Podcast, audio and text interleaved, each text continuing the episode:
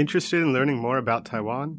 Whether you are already living here or want to come visit soon, tune in for our Friday happy hour and learn more about the fabulous island of Formosa. 你是否想要训练你的英文听力呢？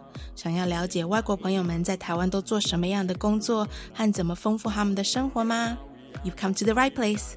Tune in each and every Friday from 3.05 to 4 p.m. with me, your host Beverly. 每个礼拜五的下午三点零五分到四点，欢迎收听国立教育广播电台的 Friday Happy Hour in Formosa。我是主持人 Beverly。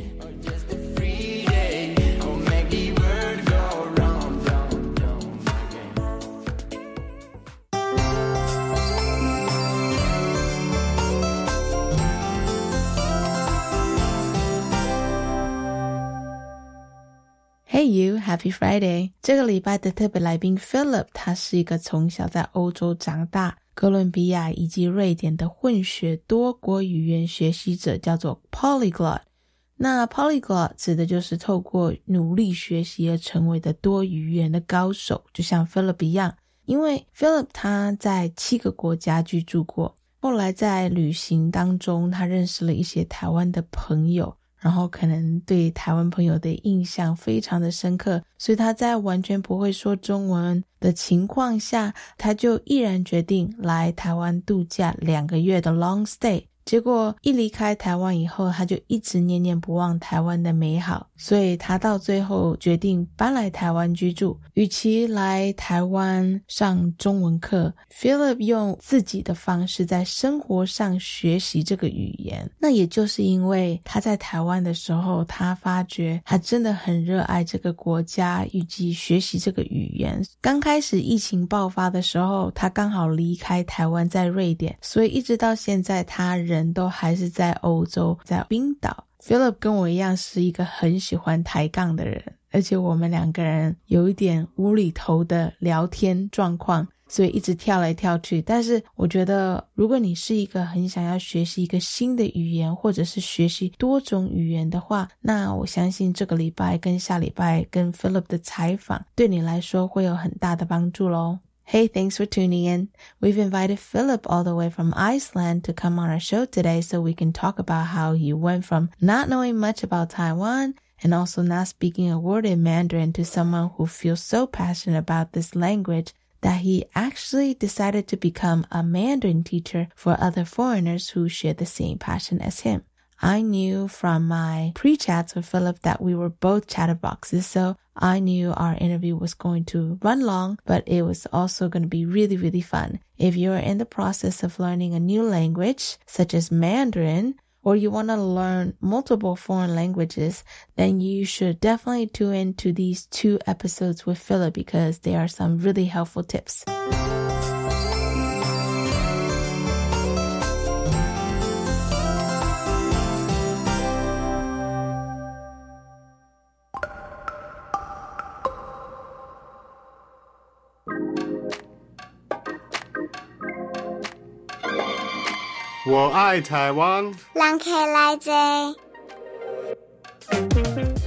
So I have to admit, since I started doing this show, I get very overwhelmed pretty easily. Behind each of the 53 minute show, there's a lot of tears and sweat. And I'm not kidding. I probably stressed cry a few times in the beginning since I had to learn everything from scratch. And thanks to a bunch of past guest referrals, I actually have been approached by many, many very interesting potential future guests. And a bunch of people have also reached out to me about how they're interested in coming onto the show. And for how much time I actually put in every week, you would think that I can get ahead very easily with the show content. But the reality of it all is that I'm pretty much on a week to week basis turning out each week's content. And so there is a long list of people that I have to get back to because I've been telling them, well, I'll get back to you next week. I've said that probably way too many times. And on the top of that list is my next guest for this week's episode. I want to start by by saying, Filip, I'm so sorry. I finally have you on the show. Hi, Filip. Oh, is that my cue? Uh, hi. Yeah. I was so enthralled by your voice, listening to you. Look at how in sync we are. Yeah, yeah, look at that. my very, very long intro, my monologue. Well, get ready for my very long monologue answer. I love it. well, thank you so much for being so understanding. Can you tell our listeners a little bit about yourself, Filip? Okay, we can start with my name. How about that? Yeah, let's do that. Yeah, sure. So I'm Filip Salomon. I go by both names. So if you know me as Filip, that's totally correct. If you know me as Saul or Salomon, that's also correct. It kind of depends on the situation. I'm one of those uh, European people who have very long names, um, which of course in Chinese we don't have. Three words, right? Uh, by the way, do you know my Mandarin name? No, I do not, Phillips. Maybe you can tell our listeners as well. Yes. So my Mandarin name is uh, Hong Shanren. Mm. Ah. Hong. Hong. Um, Hong Se. So like red. Hong. Okay. Yeah, Hong Se. Yeah. Then it's uh, Shanren. So mountain person. Oh, that's really cool. Hong Shanren.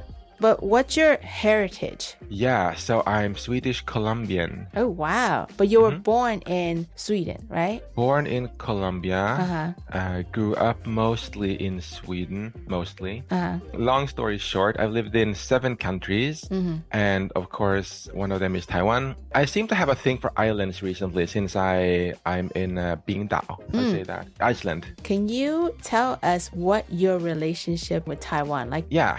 So I um, met some people in Sweden Uh-huh. uh, back in I think it must have been 20 the summer of 2016, Mm. and they turned out to be Taiwanese, and especially one guy we became close friends. And I thought, well, Taiwan sounds cool. That winter, I was like, okay, it's getting dark and cold again. I can't stand it. I, I need to get out, right? Yeah. so I thought, let's go to this Taiwan place. You know? You didn't know anything about Taiwan before that, right? Besides your Taiwanese friend. No, I didn't know anything. But I was so eager to find out Uh. and also eager to not spend a lot of time in the darkness. So Uh. I booked my vacation for almost two months. Oh, wow. Yeah. So I was like, okay, let's take a winter vacation, but instead of two weeks, like let's make it almost two months. Mm. So I went there and spent like December and January kind of in Taiwan Mhm. and I just loved it. Yeah, nice. You know? Good thing you didn't come in the summertime because that would have been like extreme heat, right? Yeah, that that came later. yeah. I realized that later, like, okay, man, okay, this is this is intense. I know from my various pre interview chats with Phillips that even though he's not physically present here in Taiwan, he is here in spirit because he has such a passion and love for this country. Th- yeah, that that's totally right. uh, honestly, you know, I get that comment a lot from my Taiwanese friends. Yeah. Like spiritually Taiwanese, or one friend likes to be like, "You're so Thai," like like 好台哦， you're- 你好 you're so 台啊。 Thai. Yeah, yeah, yeah, yeah, yeah, yeah, yeah, yeah. 对 um, for example, like if if I post something online Uh-huh. uh, about the things that I do, Uh-huh. and it can be like celebrating some Taiwanese holiday Uh-huh. or going to a coffee shop and asking for hot water and people just staring at me. That's very Thai. it'd be like, yes. you have a very old Taiwanese soul. That's probably what it is. Oh right? yeah, yeah, yeah, yeah, Yeah. I'm some kind of Taiwanese grandmother or something like that in inside. At the time, did you spoke Mandarin well when you first moved to Taiwan? I didn't speak at all. At all? Like maybe like ni hao or like Uh-huh. ah, like Yeah, yeah. 谢谢, right? Yeah. Be- because I'm excited about culture and languages, right? Like like that's my personality, Uh huh. and I don't overthink things, so I'm not afraid. Uh huh. How long did it take before you actually moved to Taiwan, and how long did you live in Taiwan for? Well, it took me about a year. Mm-hmm. After going to Taiwan, I realized I didn't want to get back to Sweden. Mm, So I moved to South America because I have a passport there. right. During that time, I was, I was also traveling a lot. So I was technically living in Colombia, but I went on a lot of road trips around the world. Mm. And then one day, a friend from Taiwan said, Hey, I'm actually planning to um, go to South America. Like, want to meet up and have a road trip? So I was like, Yeah, sure, let's do that. Mm-hmm. That was the reconnection. Mm. And after that road trip, it just grew on me that all of my friends that I had made in Taiwan, Uh huh. it was very easy to just meet people and people are so friendly. I got a lot of friends. And I basically packed up my stuff and moved to Taiwan. So I have another friend in Iceland from Sweden who also moved here. Uh-huh. And one of her local friends from Iceland said, like, wow, that's so brave of you to just come here, you know, uh-huh. and learn a difficult language. How do you do that? I, mm-hmm. I've been here all my life. I want to leave. Like, how do you do that? My friend passed on this question to me and said, mm-hmm. like, hey, my friend asked, how do you move countries? Like, what would you say? Because I moved seven times, right? Yeah. It took me like half a second. Right. I'm like, you buy a ticket. Like, that's how you do it. when you moved to Taiwan initially, how long did you live here for? Uh, about two years. Okay. Did you take up a Chinese class? No, no, no, no. No? Never, never. So how, how did you learn your Mandarin? I went to coffee shops and I talked to the staff pretty much. In the beginning it was like, I want a coffee, you know? Uh-huh. And um, again, even my first time that, that winter in 2016, uh-huh. when I went to Taiwan, and I didn't know any Mandarin, but me being me, mm-hmm. I probably Googled some phrases or something and I, or, uh. or asked my friends, in the beginning, when you look like a foreigner, like me, you go, you're like, you know, very slowly, like, and then probably with tones all wrong, you know, like, 我要 yeah. cafe, you know, uh-huh. like very basic. Uh-huh. They give you a coffee, right? But as you get better, they start like talking back to you, like, okay, so what kind of coffee? like how to call big or small. Yeah. And you know, in Taiwan, you have like 100 choices for everything. Right. How much sugar, how much ice? Yeah, five levels of sugar, and like hot or uh-huh. cold, if it's uh, chubing or what is it like, wei? Wei tang, wei bing. Oh, yeah, oh, yeah, yeah, yeah, yeah. Wei tang, uh, wu, wu tang, like, and also different brands of Dentu Nai Cha Dian, like they have different vocabulary. Mm-hmm. Once they start talking back to you, then you're screwed because you need to learn for real, right? Mm. So um, that's a very long answer to. to no, it's all right. I, I, think I think the bottom line is you're a people person. You love talking to people, and that's actually how you were able to learn the language through daily conversation with people, right? Yeah. The funny thing about that is that when you go to a class, like someone has a textbook, mm-hmm. I think that doesn't necessarily keep my attention. Mm. Like the basic stuff, like here are the colors. Mm-hmm. How often do you talk about colors? So I think my friend called it 乱学 is that a word you, you yeah, heard? yeah. That's what I've been doing according to my friend. It means that you just learn what you learn. And I realized that I could say some rather advanced things, mm. you know? And then if someone uh, asked me like, hey, how do you say purple? I like, I have no idea. uh-huh. But you can go to the bank or like go to the yeah. post office. I'm like, yeah, but that's something I've done a hundred times. yeah. Well, you're just blessed with linguistic skills because not everyone can just like move to a country and start talking to people and learn how to speak a language. I mean, Mandarin has its own characters, grammars completely different than, you know, most other languages in the world, right? Because actually, your friend Teddy, who's been on our show before, mm. your friend's a Teddy, and Teddy speaks many different languages, yes. and as do you. How many languages do you speak, Filip? Well, I can't compare to Teddy. Who can't, right? no, no, no, no. First of all, I don't want to contradict you on that. No. Mm. What you said that I'm blessed with because I feel blessed, but I want to tweak it a bit. Okay, sure. I would say, by making it more specific, mm. that I have been blessed with a passion mm. for languages and culture. Mm-hmm. And it is that passion that makes you persist, it makes you persevere, it makes you not give up, mm. right? So it's not necessarily that I my brain is this machine that just, you know, kind of decodes grammar or anything like that. Mm. It's more like I just keep going. Mm. And if people don't understand me, and, and it happens many times in, in Taiwan mm-hmm. that people would just answer in English. Mm-hmm. And I had this fun story when where um, another foreign friend who had been living for many more years than me mm-hmm. and had like much more experience speaking Mandarin mm-hmm. at that time than, than I had. Mm-hmm. But you know, we were both conversational. Mm-hmm. So we went to this milk tea shop in uh, somewhere in Ximen, in some back alley, you know.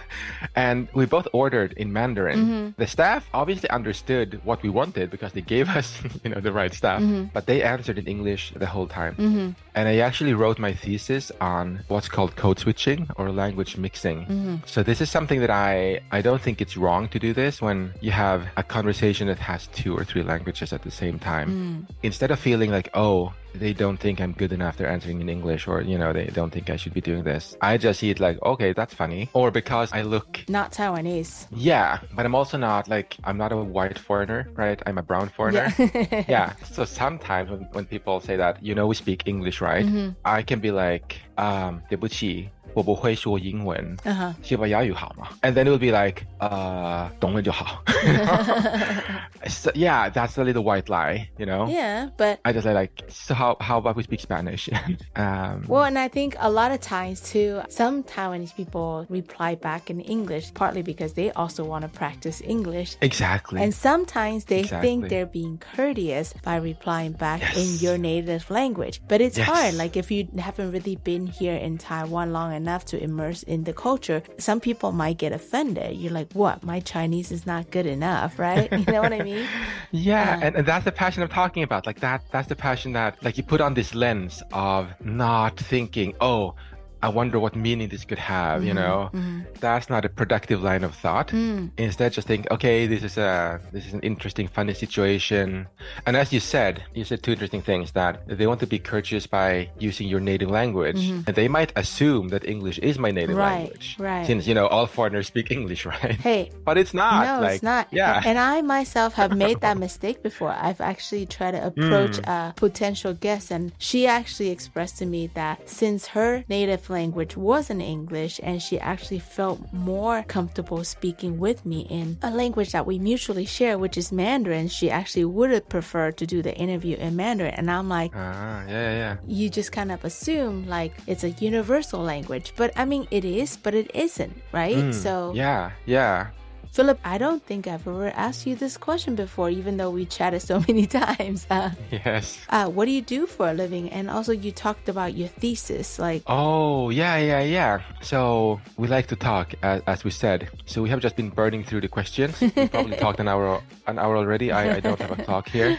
So yeah, I think we skipped that part of my introduction. Yes, right? I'm like, sorry. That's my bad.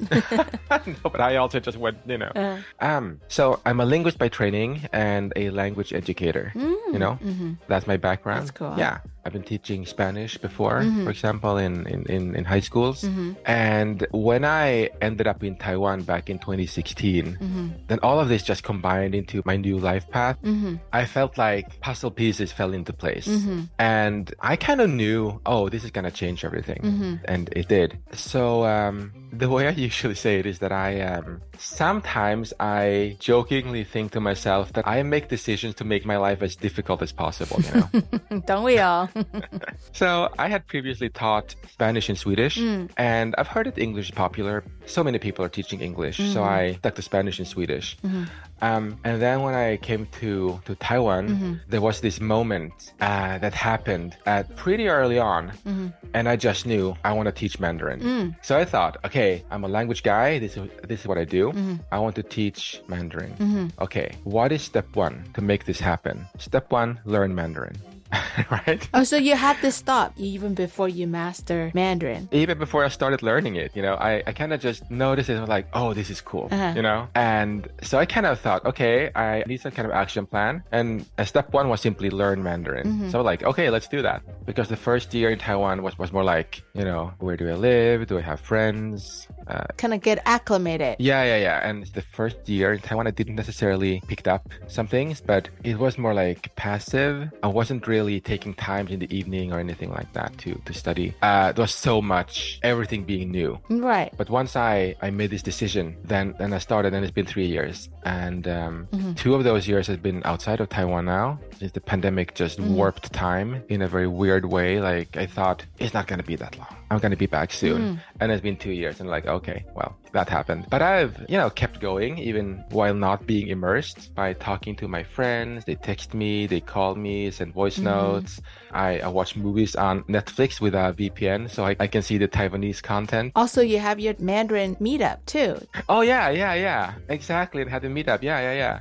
I wasn't really planning to leave Taiwan, but then, you know, sometime during the pandemic, my visa expired mm. when I was in Sweden. So I was like, oh, darn it, you know, yeah. now, now I can't get back. Which it happened to a lot of people, right? Yeah. And I even had a visa, but, you know, I had to leave. And then, anyway, once I guess that the vaccines came out, mm. like the day after I got my first shot, mm-hmm. I started looking if anyone had like a any kind of meetup or any kind of mm-hmm. regular meeting for speaking Chinese because I, I hadn't really been speaking Chinese on a daily basis for a long time. Mm-hmm. So I saw that no one was doing that in Stockholm. So I, instead of just waiting around or hoping to find something, mm. I just went ahead like the same evening and I started my own. Mm-hmm. And I just put it online and said, hey, if you speak Chinese and you want to learn Swedish, if you're Swedish and you want to learn Mandarin, mm-hmm. you know, then come and hang out. And because I wrote in traditional characters and had a, uh, the banner of the of the event mm-hmm. was from a Taiwanese night market, so it ended up attracting a lot of Taiwanese people. Uh-huh. That's really cool. Yeah. So like maybe one third Taiwanese, one third Chinese, and one third oh, Swedish, cool. you know, or foreigners. A really good mix. Yeah. So on that note, I'm going to take a quick break and I will come back in the second half of the show with Filip. 我们休息一下，马上回来。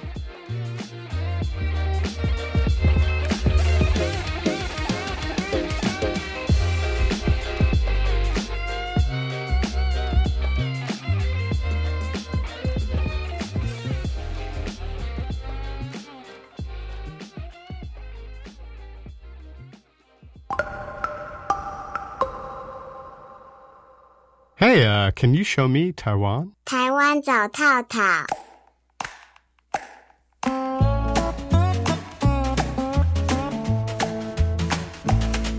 好，那接下来这个单元是 Show Me Taiwan，台湾给套套。这个单元我们会介绍一些台湾有特色的城市、美景、历史、人文等等，给外国朋友们了解与参考。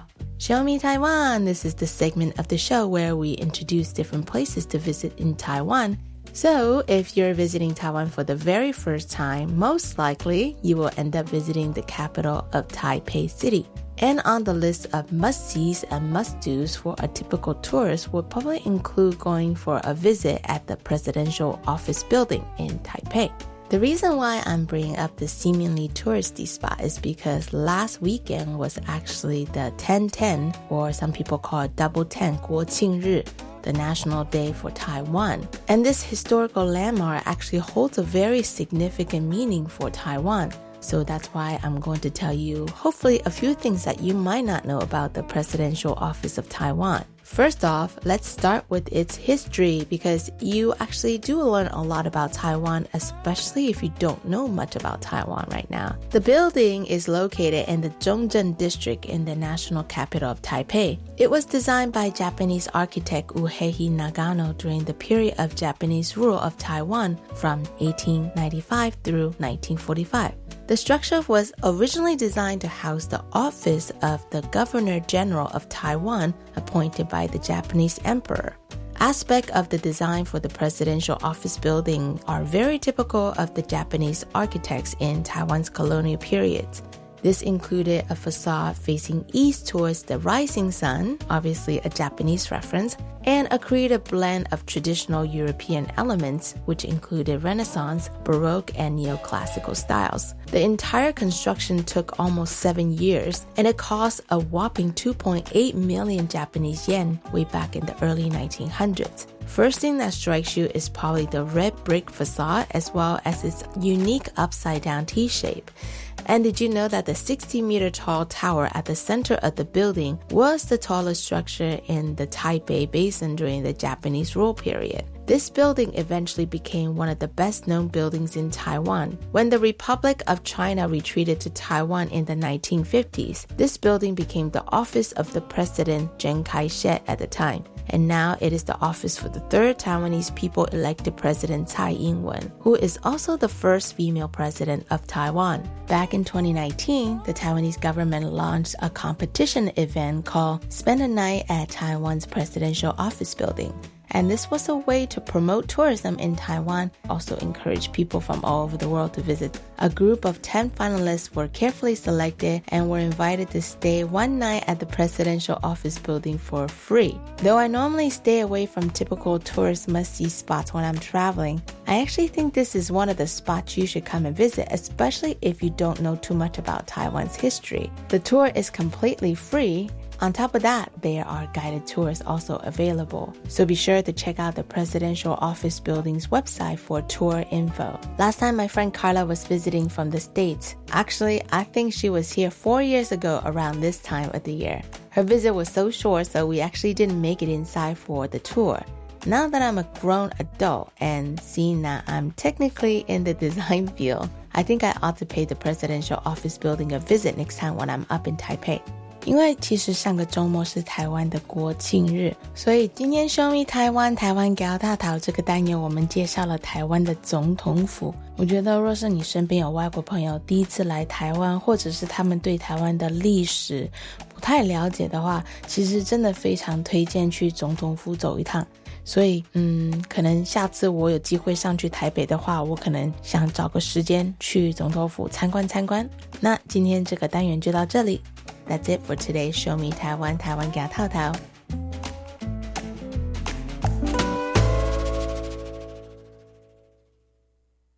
大家好，我是机关署防疫医师詹佩君。大部分的 COVID-19 感染者症状轻微，休养后可自行康复。居家照护期间多喝水，充分休息，并留意自身症状变化。如果出现喘或呼吸困难等警示症状，请立即联系一一九或依卫生局指示。以防疫车队同住亲友接送或自行前往就医，保护彼此。疫苗打三剂，一起做防疫。有政府，请安心。以上广告由行政院与机关署提供。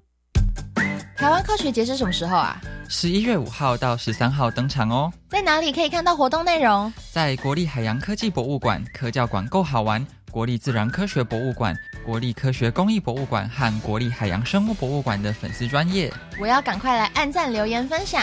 对，消息不漏接。台湾科学节展现人类如何透过科学调试韧性，建立永续幸福的社会。以上广告是由教育部提供。大家好，我是台大医院张尚存医师。秋冬天是流感的好发季节。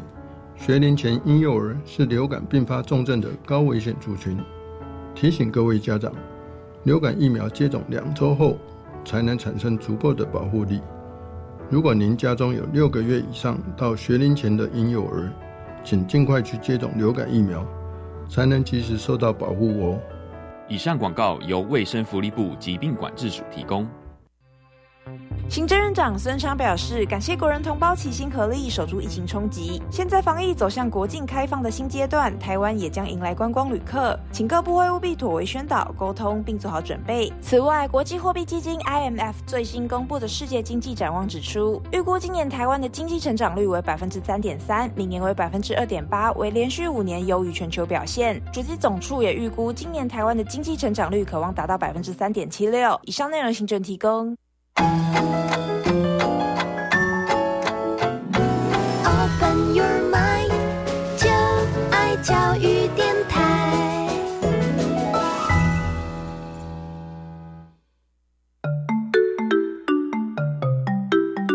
这里是教育广播电台高雄分台，我们的收听频率是高平地区 FM 一零一点七，恒春地区 FM 九九点三，澎湖地区 FM 九九点一，江南地区 FM 一零七点七，欢迎您收听教育电台所制播的优质节目。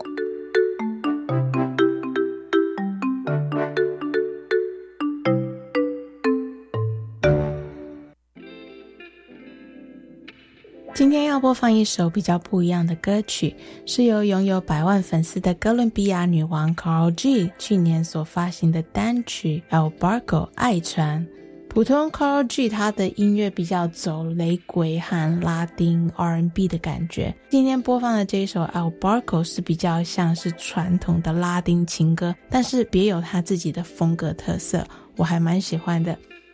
I'm a bit old school when it comes to music, partly because I like to work in silence, and even when I go walk my dogs, I just like to listen to the sound of nature. So most of the songs that I know are from my much younger days. Lately, I thought maybe I'd try to venture out and explore some new stuff, and I did a little digging over the last few weeks trying to listen to some different music. Today, I want to play a song by Colombia's best-selling, chart-topping, award-winning vocalist known for her soulful mix of reggaeton, pop, and dance-oriented R&B. Here is Karol G with El Barco.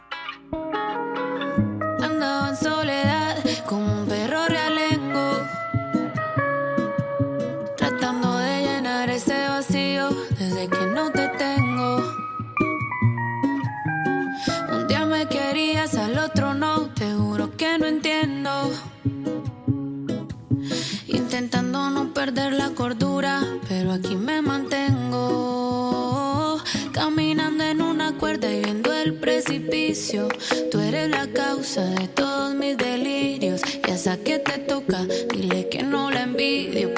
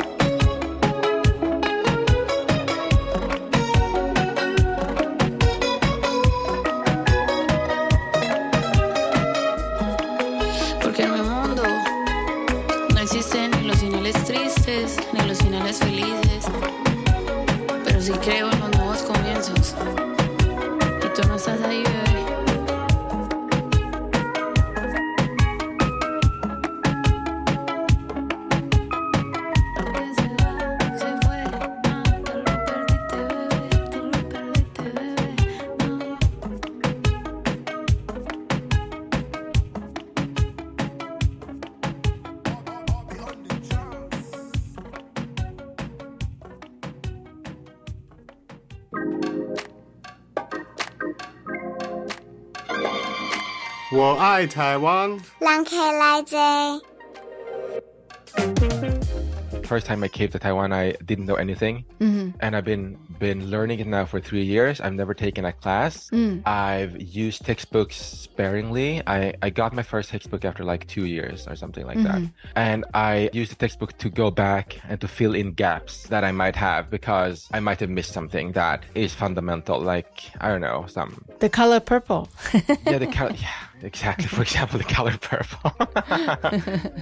so I, I decided uh, uh, that I wanted to teach Mandarin, right? Mm. And of course, since I'm not a native speaker, Mm. so yeah, so obviously then I will teach Mandarin from a foreigner's perspective, right? Yeah, well, I think that's really cool because actually I had a TA in college in United States. He's you know totally white, you know blonde hair, blue eyes, but he Oh, taught yeah. Japanese, and Mm. it was so weird with Sensei. You couldn't speak any English, even when when you saw him outside of class. You had to speak to him in Japanese. I love that. You know, because he understands Yeah. what it's like to learn that language. So that Okay. that makes sense. So like so if you were teaching a foreigner Mandarin, you can be more like coming from his or her perspective, right? How to learn the language with ease. Yeah, totally. Mm. And of course, I, I keep getting better, hopefully. I think every day, you know. Mhm. So even now, so for example, I have a student Mhm. now who is a complete beginner. Uh-huh. Uh, he's been working with me for a couple of months and he didn't know anything. Uh-huh. But from his perspective, I am still conversational, Mhm. even though I can't necessarily read a newspaper because it's very, you know, high, a very advanced vocabulary Yeah, yeah, yeah. that's used for, for newspapers. Uh-huh. But when I meet someone, for example, I went to a Chinese restaurant the other week here in, in Reykjavik, uh-huh. and I talked to the hostess in Chinese, I ordered food in Chinese because I've never been to China and they came from Yunnan. So we talked about that, you know, yeah. all of that in Mandarin. Uh-huh. And the fact that I can't read a newspaper or that I'm not as fluent as you are, mm-hmm. well, it, it, doesn't really matter to my student who is a complete beginner. Mm-hmm. From his point of view, I'm still three years ahead. Mm-hmm. And let's say that he studies with me for a year and then he will be one year more advanced. By that point, I will be also one year more advanced, mm-hmm. right? So this is why it works. And imagine that you're a foreigner, right? Mm-hmm. Learning Mandarin. Yeah. Then, from your point of view, I will be someone who's just like you. Yeah. Very recently, like a couple of years back, mm-hmm. I was exactly where you are. I was in Taiwan, lost. I couldn't speak. I tried to. People answered in English. They said, like, you know, my English is better than your Chinese. You know?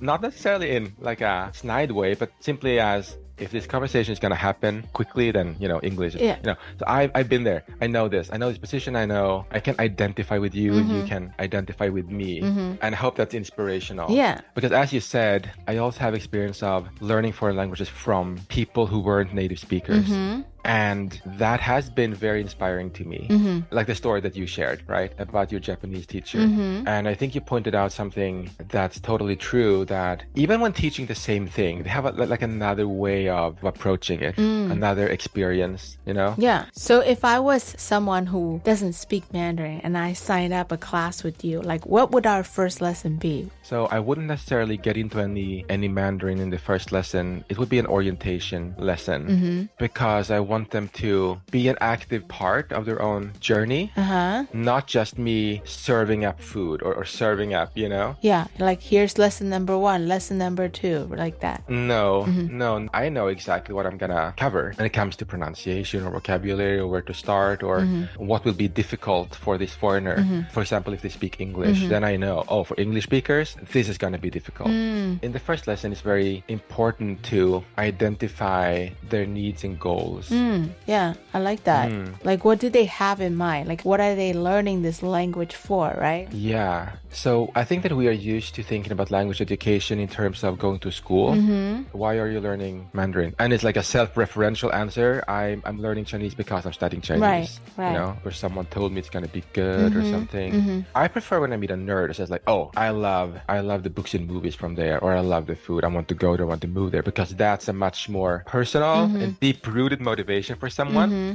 The same if someone comes to me and say like, hey, I I married someone who's a Chinese speaker. Mm-hmm. There you have your reason. Mm. Like you don't need me to then you know threaten you with homework or anything like that because you know why you're doing this mm, mm, you know mm, mm, mm. so by understanding where they're coming from and what their goal is you can adjust your approach with how you teach them the language, right? Yes, and also clarify that they define why they're doing it. Once you kind of sort it out clearly that this is my motivation mm-hmm. and you put it into words, mm-hmm. because you know it, you might have it abstractly in your mind. True. And once we have our talk, it may um, you say it out loud, and then you realize it may crystallize yes, something. Exactly. Yeah. Mm-hmm. For example, oh, I'm talking to my partner's family, uh-huh. and some of them speak English, but the older generation they don't, and I really it's important for me. Family is important important for me. I want to connect to, uh-huh. you know, their mothers and fathers or grandparents or, you know, whatever. And okay, there you have it. Yeah. You don't want to be an outsider. Yeah you want to be an insider. Because, of course, if you get a native speaker, they will always be 20 years ahead of me mm-hmm. in their learning, right? Mm-hmm. Can never compete on that. I am someone who was a total outsider mm-hmm. and then I became an insider. For example, when I went to that Chinese restaurant, I didn't feel nervous, felt excited. Yes, these are people that I want to connect to and talk to. Mm. Even though they came from mainland China and I've been to Taiwan, I can enter that room and be like, these are my people in a way. Yeah. You know what I mean? It, it's that feeling of connection. That's really cool that you say that because I think, you know, if you reverse it the other way around, a lot of Taiwanese, mm. when they're faced with situation when they have to speak English, the first initial feeling is, oh my God, I'm so nervous. I'm so scared, right? But you're exact opposite. Yeah. You're excited. I could see why why you're actually able to learn a difficult language such as Mandarin on your own because you pretty much um in Mandarin we call it 活化学习, right? You don't treat it as like a subject mm. matter, right? You treat it as this is your life. Life. Exactly. So I think that's that's definitely like a lesson to take away for a lot of Asian cultures. You know, like you said, like in the education system, we're pretty much like molded to think learning is this way only. But really there's so mm. many different ways. And I think your first lesson plan is a great tip for everybody. Why do you want to learn English? Why do you want to learn Spanish? You know, it's not for your parents. Yeah. It's not for school. You have to want to learn it for yourself, right? Yeah. And I think that's why it works for someone like you. And this is something that can be taught. Mm. You said something like, we who grew up in the Asian culture, we have been conditioned mm-hmm. or we have been taught that this is how you study, this is what study is, this is the motivation, mm-hmm. this is how we do it. But we can unlearn that. Mm, yeah, we can sure. unlearn that. And then we can learn a new way of thinking about learning. Mm-hmm. You know? Yeah, I totally agree. And I think and... it's a matter of whether you want to or not, right? Yes. And it's hard, but I think it's getting easier and easier. People are beginning to see that maybe there's a different way of doing things, you know, and you actually get faster and more rewarding in the end when you actually master and learn the language for yourself. It's not the first time mm-hmm. that someone have, have asked me about my first lesson. Mm-hmm. The first lesson is more like a mindset because that's part of it. Yeah. I can of course give words that, you know, these are the thousand most common words in Chinese. I can go through the tones. Mm-hmm. I can talk about like the stroke orders. Of course I can do that. Like I have that subject information. Mm-hmm. I can do that teaching. Mm-hmm. That's maybe half of what I do. Mm-hmm. And the other half is working on motivation mm-hmm. and mindset. Mm. If someone says, Oh, I can't do this because I failed before, because I'm not a language person, because I, I don't feel motivated, mm-hmm. then I'm not gonna go into teacher mode and be like, okay, character number 513 i'm going to be like oh, okay let's talk about that. Mm. because that that's the important part to unlock. Yes you have to overcome that before you can proceed to yeah. learning, right? It might even be someone who has lived for years immersed in, say, Taiwan, mm-hmm. and they have a pretty good understanding or something, and they don't really, but they think it's difficult to speak out. Mm. And we have a conversation and we talk, and um, we start, of course, talking about the language aspect. I find it difficult to, to talk, mm. right? But then when we start getting deeper into it, what comes out is I don't have many friends or something like mm. this, right? Mm-hmm. Then I would just ask, okay, so what do you think that is? Usually there is a way to, um, I don't know if I want to call it the solution. Like friends are not things that you just, you know, mm-hmm. solve, but let's say that it turns out that this person is shy or something like that, mm-hmm. then we can work on that personal shyness. There might be something else mm-hmm. that doesn't really have anything to do with languages. Yeah. They think I'm not good at languages, but actually it's something else. Right. Am I making any sense? Yes, you do. Filip, I'm going to give you a new job title. You're a linguistic therapist. That's what it is. ah, yeah, maybe. Yeah, yeah, yeah. something like that. Yeah, yeah, yeah. So obviously, lesson number one, define why you want to learn this language, and it's lesson number two, like about the sounds, tonalities, and all that. Yeah, like I mean, we go back and forth, mm-hmm. and they might start doing it for their partner, mm. and then after three months, they might be like, "I started doing calligraphy. Mm-hmm. You know, I love it." And suddenly they have another motivation to do what they're doing, mm-hmm. right? After establishing, you know, this new way of thinking about learning, mm-hmm. about not cramming for the test, then I would never go into grammar, mm. but I would go into pronunciation. Mm-hmm. And depending on the person's language, mm-hmm. since I'm a linguist, I could say, okay, you speak English. There are certain sounds in Chinese mm-hmm. that will sound very similar to foreigners. Mm-hmm.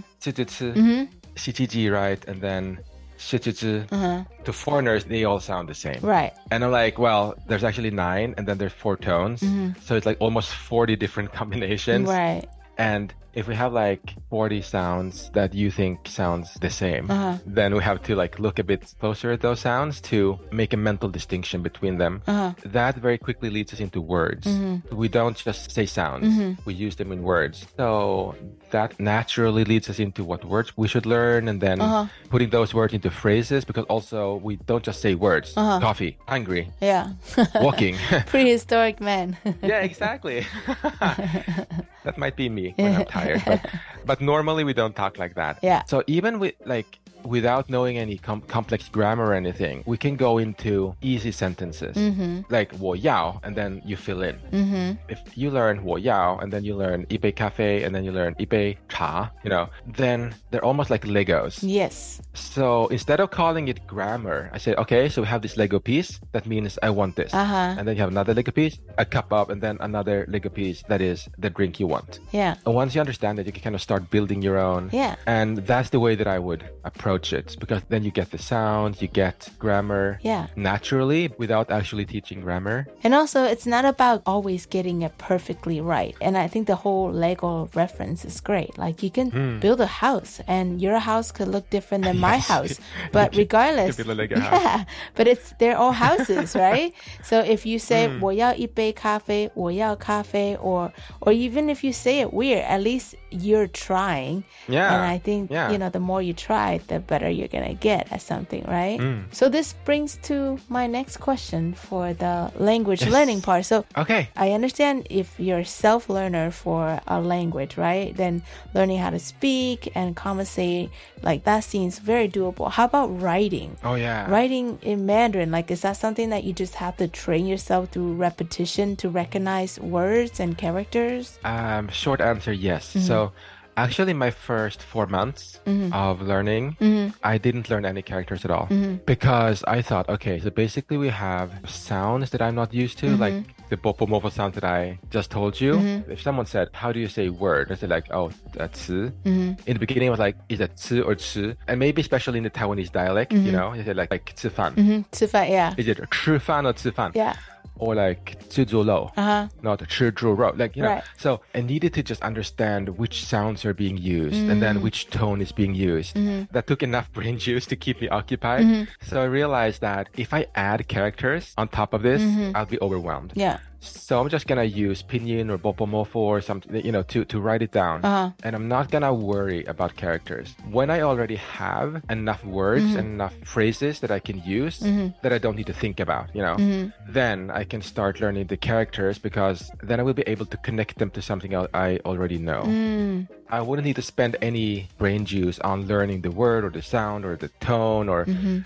I could just focus on the character. Mm, that's actually a Yeah. good tip. You don't overwhelm yourself and you learn one thing at a time so that way it just comes naturally, right? Like at least you know what 吃 is. Now you know what the 吃 character looks like. Yeah. Because Mandarin is a very difficult language. And you know, you brought up a really good point, and I think maybe some of our listeners might not know is that in Taiwan, we don't speak the most perfect uh, Mandarin, right? Yeah, so it's like Taiwan 国语. That's what it's called, Taiwanese Mandarin, and Hmm. we're a little less picky with our pronunciation than someone 而且 from 台湾国语不是普通话。哦，不是普通话是 from 嗯 Beijing, 嗯 that 嗯 where 嗯 they pronounce every little thing, they curl their tongue, and Taiwan you can get away with Yeah, yeah, yeah. everything, and there's even like 台语 mixed in with 国语 too, you know. yeah, I've tried to learn a little bit of that. So when I started my meetup in Stockholm, uh, Mhm. like when I hadn't been in Taiwan for one year, Mhm. and I said like half of the people that came were from Taiwan and half from China, and I started talking to people from China Mhm. really for the first time, like talking a lot to people from the north of China, say, and because I needed to feed my brain Chinese, so I would look at things online, and of course a lot of content is from China, right? Mhm. So I then had a phone call with a friend from Hualien, and uh, we spoke like English and Chinese. And she stopped me at, at one point and said, like, dude, you sound so Chinese, you know? And like, what do you mean? It's like your tones, you're over pronouncing them. Mhm. You know, it's very perfect. Yeah. Like you shouldn't do that. So that was kind of an, an interesting comment. Like you're speaking too clearly. you shouldn't. Um, so, well, you know, as you know, Taiwan is going to open its borders soon. What are Mm. your plans? Are you trying to get back here as soon as possible? And what are your goals when you move back here? You know me too well. Um, so my plan now is for the spring, like April. Nice. Something like when that. the weather's Yeah. nice too. Like April's a really nice time to come too. a little bit of rain, but if you do come here, what's the first thing you'll do when you get off the plane? Okay, I have flown into Taiwan so many times now. I have a routine. Oh, I can cool. tell you. get off the plane, go through customs, get on either the MRT or a cab, get to the hostel, leave the bags, and then get to um, Ningxia Yeshi and get some tangyuan. Ah. that's what I always do. Wait, that's the one where they put the hot tangyuan on top of the shaved ice, right? They have they have so many. That's like, cool. Tangyuan. Tangyuan is glutinous rice ball, and it's usually like a sweet thing, but I think there's some salty and savory versions too, yeah, right? Many different kinds. Mm-hmm. I think my plan is to try all of them. I just love tangyuan. and now, when you come back, do you plan to live in Taipei as well, or do you plan to explore different cities other than Taipei? That's a good question mm. because I lived in Taipei for a long time. Mm-hmm. I like it, but it's also very intense, mm-hmm. you know. And now I'm living in Reykjavik, and it's so quiet. so I don't know. I'm I'm actually been debating this. I don't know.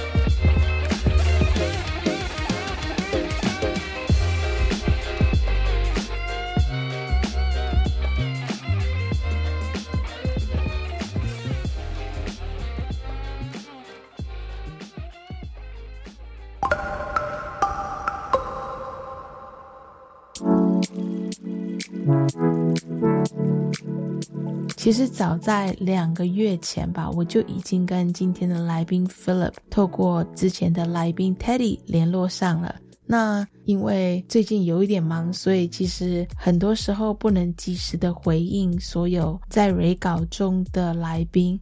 我们刚开始一接触的时候，我跟 Philip 的采访内容原本是预计要讨论台湾跟欧洲的疫情以及处理疫情的对照比较，结果一直拖到最后我们做采访的时候，台湾就已经决定十月十三号要对外开放了。计划总是改不上变化嘛，对不对？所以我们后来就把内容稍微更改了一下。从多次跟 Philip 沟通下来，我可以听得出来，Philip 骨子里其实就是一个架杠的台湾人。因为我们节目里面采访过很多外国朋友，都是语言方面非常厉害的人，像是 Teddy 啊，或者 Claire。但是像他这种国语一句都不会讲，然后用无师自通的方式从生活中去学习这个语言的人，应该没有那么多。觉得他面对学习的精神以及态度，真的是我们很多在台湾教育环境之下长大的台湾人不会去自我争取。很多时候在台湾，大家都会非常在意自己的英文文法说的对不对，和腔调有多准确等等。但是其实那些东西都是。其次，因为若是你能够非常自然的用活化的方式去认识以及学习一个语言的话，你将会获得更大的收获。因为你不只学会了那个语言，你也同时认识了那个文化，以及增进与其他人连接沟通的方式。想要学习中文的外国朋友们，真的可以从 Philip 身上获得其他比较一些，嗯，可能另类的学习技巧。Philip 不只是无师自通的学习这个语言，而且他还有一个想法，就是他搬来台湾以后，觉得他应该朝教国语这个方向走。那要教国语之前，是不是要先把国语学好？所以他就建立一个目标。Philip 说到，他教外国朋友中文的时候，第一堂课通常都不会教文法或者是发音。他第一堂课就会问他们说：“你们为什么想要学习中文？”因为他觉得一定要把学习的动力的定义找出来，他才可以对症下药的教导学生要用什么样的方式去获得他想要的成果。嗯，我觉得这一点通常我们都忽略掉。在台湾教育环境之下长大的台湾人。对于学习语言的认知，通常都是用传统的考试制度来认定一个人的外语或者是英文能力。这种比较传统或者是比较死板的方式，有时候可能会造成一些人对于学习语言的排斥。正在学习语言的你，不妨问问自己，你要的东西是什么？搞不好你自己已经达到了，或者是你应该改变一个方向，做到你自己心里内心真的想要做的。若是可以通过 Philip 这一种比较活化的方式去学习，而不是说考试制度学习完再去活化这些知识的话，应该是会更好一点。下礼拜记得继续收听 Part Two Philip 的采访哦。Normally, for every single guest that come on the show, I usually do a pre-chat and then we schedule the actual interview. So I really come in contact with them two times and maybe I touch base with them after the show. But with Filip, it's a little bit different because we have been trying to coordinate a time to finalize our interview content. And him being all the way in Iceland, we also had to coordinate our time differences. When I first started talking to Filip, that was before Taiwan's border was open. Initially, we were going to talk about the different pandemic measures in Europe uh, compared to Taiwan. But now that Taiwan's borders open, and I think at one point we were going to do like a linguistic battle between him and his friend Teddy, who introduced me to Filip. But in the end, I think I'm pretty happy with the outcome. I think there's a lot to learn from the way Filip described his whole journey about learning Mandarin. Taiwanese education system tend to rely so much on testing, and sometimes learning just isn't as much fun when you have to worry about your test score, right? So even though maybe to a Taiwanese person or to most people, this is a very unconventional way of learning, especially learning a new language. And for those of you who are learning Mandarin and you're worried about whether you're pronouncing things correctly or your tonality or um, your grammar, you know what? Just relax relax and go with it and get yourself out there to practice and practice and practice. And eventually you'll get there. And don't let that fear stop you from trying. We barely got through my chat with Filip today, so make sure you tune in next week for the rest of my interview with Filip. 好啦，今天的节目就到这里。We hope you'll join us the same time next Friday from 3:05 p.m. to 4 p.m. Until then, enjoy the rest of your day and have an awesome weekend ahead. 希望大家能够有个美好的周末。下礼拜五同一时间下午三点零五分到四点，请继续收听 Friday Happy Hour in Formosa. This is your host Beverly signing off. 再会，下礼拜见。See you next week.